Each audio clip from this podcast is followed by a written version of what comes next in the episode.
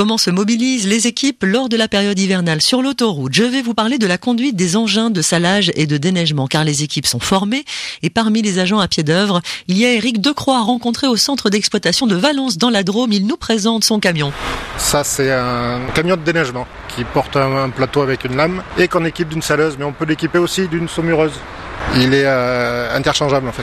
Pour conduire ces engins, il faut avoir un permis C. Il faut une formation, oui, parce que c'est un poids lourd déjà. On est hors gabarit, tant pour la lame que pour le poids du sel. Donc il y a une formation qui est obligatoire. Là, il y a le poste de pilotage classique du poids lourd. Et là, euh, vient de se rajouter le boîtier de commande de lame et le boîtier de commande de la saleuse. À l'aide de balances très précises, le salage est calibré. Le sel utilisé n'est pas celui qu'on peut trouver en supermarché ou en cuisine.